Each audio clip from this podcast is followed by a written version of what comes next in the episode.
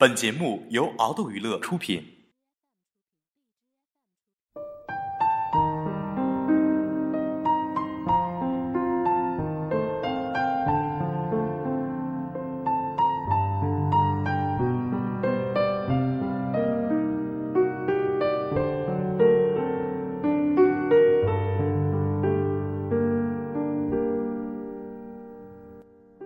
读小学的时候，我的外祖母去世了。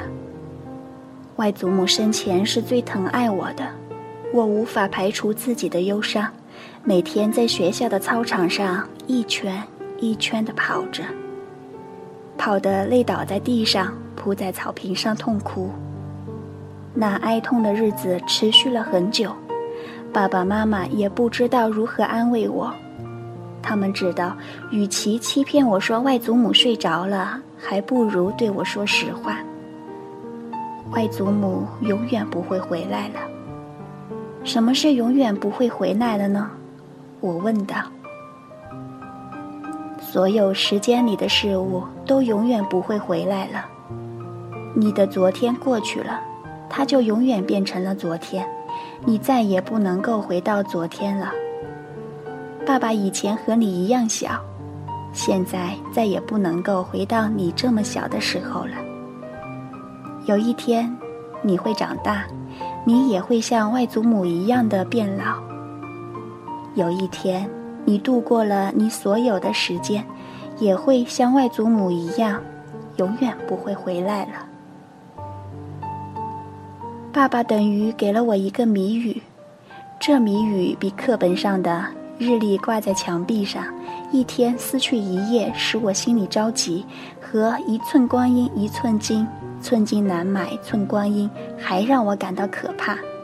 也比作文本上的光阴似箭，日月如梭，更让我觉得有一种说不出的滋味儿。以后我每天放学回家，在庭院看着太阳一寸一寸地沉进了山头，就知道一天真的过完了。虽然明天还会有新的太阳，但永远不会有今天的太阳了。我看到鸟儿飞过天空，它们飞得多快呀！明天它们再飞过同样的路线，也永远不是今天了。或许明天再飞过这条路线的，不是老鸟，而是小鸟了。时间过得飞快，使我的小心眼里不只是着急，还有悲伤。有一天我放学回家，看到太阳快落山了，就下定决心说：“我要比太阳更快回家。”我狂奔而去，站在庭院里喘气的时候。看到太阳还露着半边脸，我高兴地跳了起来。那一天，我跑赢了太阳。以后我常做这样的游戏，有时和太阳赛跑，有时和西北风比赛，有时一个暑假的作业我十天就做完了。那时我才三年级，常常把哥哥五年级的作业拿来做。每一次比赛胜过时间，我就快乐的不知道怎么形容。后来的二十年里，我因此受益无穷。虽然我知道人永远都跑不过时间，但是可以比原来的跑快一步。如果加把劲，有时可以跑快好几步呢。